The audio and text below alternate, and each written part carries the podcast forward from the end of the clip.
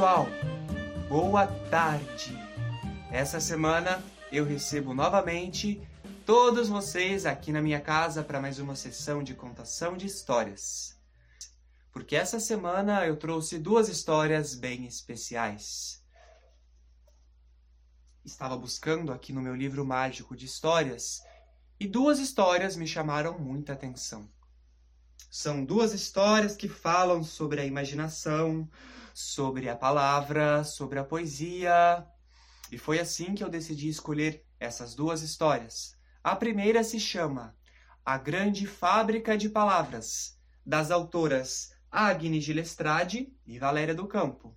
E a segunda história dessa tarde se chama Clact, Clact, Clact, das autoras Liliana e Michele Iacoca. E aí, ficaram curiosos? Ficaram curiosas? Então se preparem!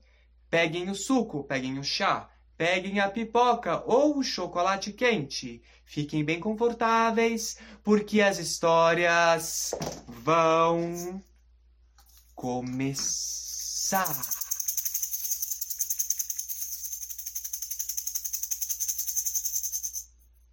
Vocês aí de casa, vocês já pararam para pensar no valor que tem as palavras? Mas palavra tem preço? Será que tem? Vamos descobrir? Na primeira história dessa tarde, quando eu li ela, eu fiquei pensando muito sobre isso, sobre a questão do valor das palavras. Essa história traz as palavras como se fossem mercadorias que a gente compra no supermercado, no shopping. Mas será que se compra palavras? Será que se vende palavras? Então, é sobre isso um pouco que a história de hoje vai contar pra gente. Vamos, vamos embarcar nessa aventura junto comigo? Vamos? Pois então, a história começa assim. Lá longe, bem longe, existe um país. Um país conhecido por ter uma grande fábrica de palavras. Neste estranho país, as pessoas raramente falam. Para falar, as pessoas precisam comprar as palavras, engolir as palavras, para só então poder pronunciar. Neste país e nesta grande fábrica de palavras, as máquinas trabalham de dia e de noite para fazer novas palavras. E as palavras que saem dessas máquinas são tão variadas, tão diversas, como as próprias linguagens. Existem palavras, por exemplo, que são mais caras. Palavras tão caras que raramente são pronunciadas a não ser que você seja bastante rico e possa comprar essas palavras. Isso porque, no país da grande fábrica de palavras, falar sai caro. E as pessoas que não têm muito dinheiro precisam revirar os caixotes de lixo em busca de palavras que são jogadas fora mas as palavras que elas encontram nos lixos não são palavras muito interessantes. Tem um monte de excrementos de cabra, rabos de coelho. Ai. Mas durante as primaveras, as palavras entram, entram em liquidação e muitas palavras ficam bem baratinhas. Mas são palavras pouco utilizadas e também bem pouco interessantes. O que fazer com ventríloco? Ninguém sabe. Mas, em algumas tardes do ano, as palavras são levadas pelo vento. Nessas tardes, as crianças ficam muito felizes. Elas saem correndo, vão até as suas casas, pegam as suas redes e se põem a apanhar palavras no ar, como se estivessem apanhando borboletas. E às noites, elas chegam em casa com as palavras que conseguiram apanhar no vento para dizer essas palavras para os seus pais. Hoje, Pedro, um menino que mora nesse país, conseguiu pegar apenas três palavras. Só três. E foram as palavras cadeira, poeira e cereja. Só que Pedro não vai dizer essas palavras para os seus pais à noite no jantar. Ele quer guardá-las. Mas por que, que ele vai guardar essas palavras? Porque ele quer guardá-las para alguém muito especial. É que amanhã vai ser aniversário de Sara, uma outra menina que também vive ali naquele país. E Pedro sente por Sara uma grande amizade e um grande amor. Ele queria, na verdade, poder dizer para ela todas as palavras de amor, poesias e canções. Mas Pedro não tem dinheiro para comprar tantas palavras. Ao invés disso, ele vai ter que dizer a Sara as palavras que ele apanhou no vento mais cedo. Pedro e Sara são vizinhos, eles moram no mesmo prédio. E todos os dias Pedro vai visitar a sua amiga Sara.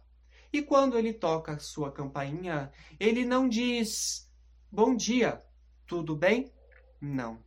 Ele não diz isso porque ele não tem essas palavras à sua disposição. Ao invés disso, ele apenas sorri. E Sara, entendendo perfeitamente o significado daquele sorriso, sorri de volta. E nesse dia que Pedro foi visitar a menina Sara, ele reparou em outro menino que também mora no prédio. Esse menino se chama Oscar. Os pais de Oscar são muito ricos e podem comprar para ele todas as palavras, livros e mais livros de palavras, milhões de palavras. E Oscar tem tantas palavras que ele desaprendeu a sorrir. Ao invés de sorrir, ele apenas diz as palavras. Então ele pode chegar até a Sara e dizer, por exemplo, Eu te amo. Eu te amo. Eu te amo. E Pedro ficou pensando nessas três palavrinhas, e ele pensava assim: essas palavras devem ser muito caras. Perto dessas palavras, as palavras que eu apanhei mais cedo são insignificantes. E ele ficou triste, respirou fundo, mas do nada ele se lembrou de todo o amor de toda a amizade que ele sentia por Sara e ficou pensando nesses sentimentos e teve vontade de pronunciar para Sara as palavras que ele havia apanhado no ar. Então ele respirou bem fundo e disse: Cadeira, poeira, cereja. E essas palavras voaram e voaram no vento como uma brisa de verão e chegaram bem pertinho dos ouvidos de Sara. E Sara, escutando essas palavras, deu um enorme sorriso, chegou perto de Pedro e o abraçou forte. No final das contas, as palavras que Pedro achou serem insignificantes, sem significado, foram palavras poderosas, porque eram palavras carregadas de sentimentos verdadeiros e profundos que ele sentia por Sara. Então, no final das contas, Pedro descobriu que as palavras não têm preço. Fim.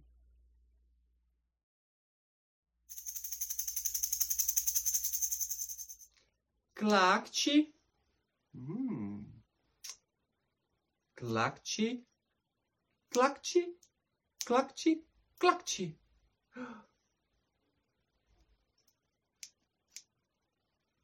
Clacti, clacti. Hum. Eu acho que essa, essa tesoura aqui, ela tá meio estranha. Quando eu corto com ela, ela fala Clact, clact. Hum. Ah, eu tive uma ideia. Tive uma ideia porque a segunda história que eu irei contar para vocês tem uma tesoura como protagonista. Mas não é uma tesoura qualquer, é uma tesoura mágica e ainda por cima ela é artista. É uma tesoura que adora fazer artesanatos para fazer colagens e obras de arte muito criativas e muito bonitas. E a história começa assim. Certo dia, a tesoura, essa tesoura, ela chegou em sua casa e viu que estava a maior bagunça.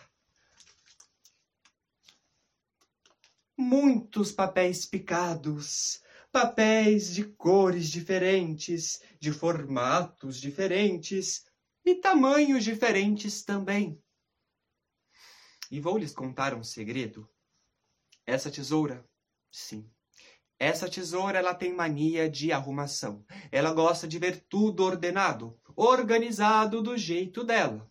E vendo aquela bagunça, aquela bagunça em sua casa, ela ficou louca. Ela não teve outra opção. E ela teve a seguinte ideia: Eu vou arrumar essa bagunça. Sim, eu vou arrumar essa bagunça. E vou lhes contar um segundo segredo sobre essa tesoura.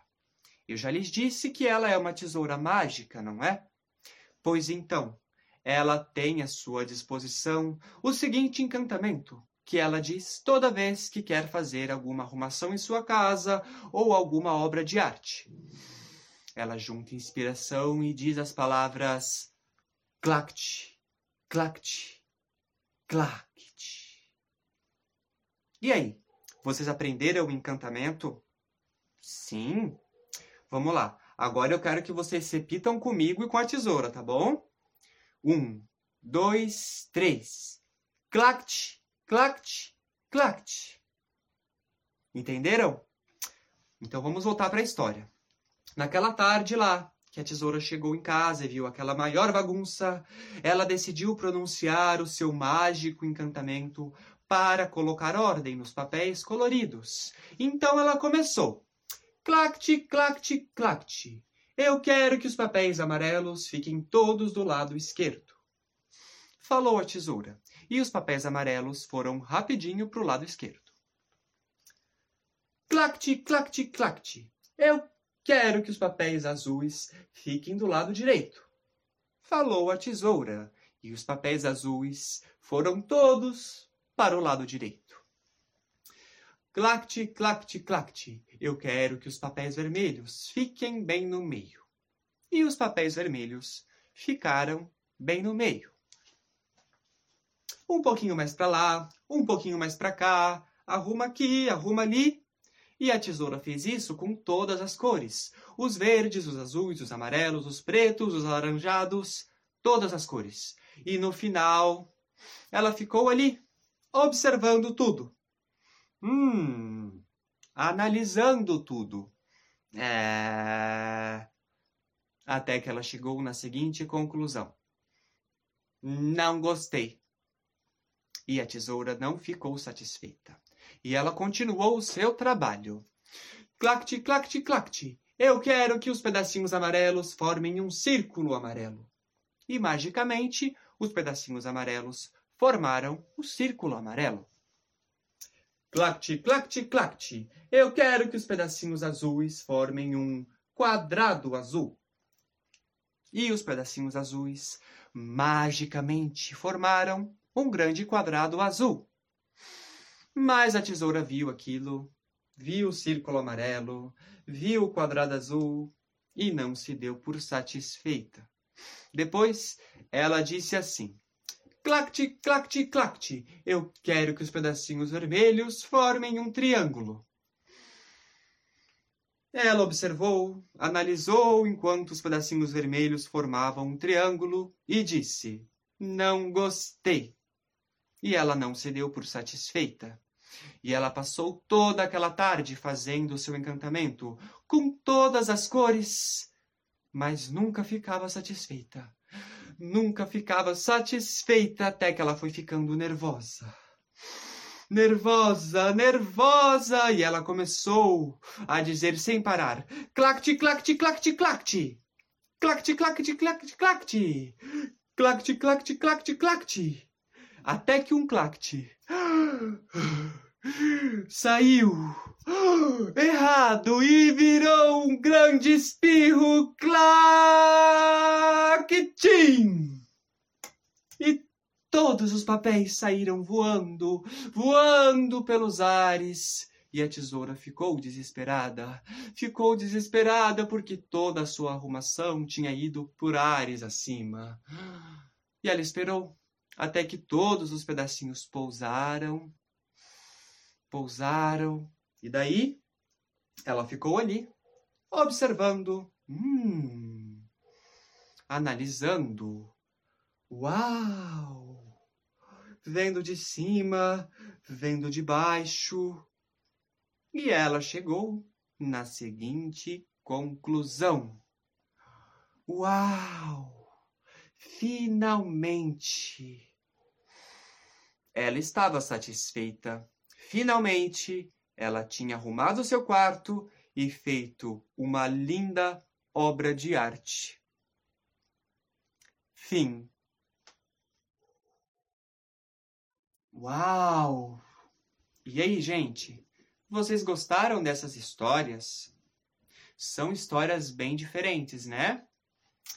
Pois então, espero que vocês tenham gostado dessas histórias Espero que vocês pensam, pensem bastante no que, que elas trazem para a gente pensar. E fiquem aí em suas casas, cuidando-se, fazendo arte, fazendo poesia, pensando no valor das palavras, dizendo palavras bonitas para aqueles e para aquelas que a gente ama bastante. E fiquem bem. Até a semana que vem com mais histórias. Tchau!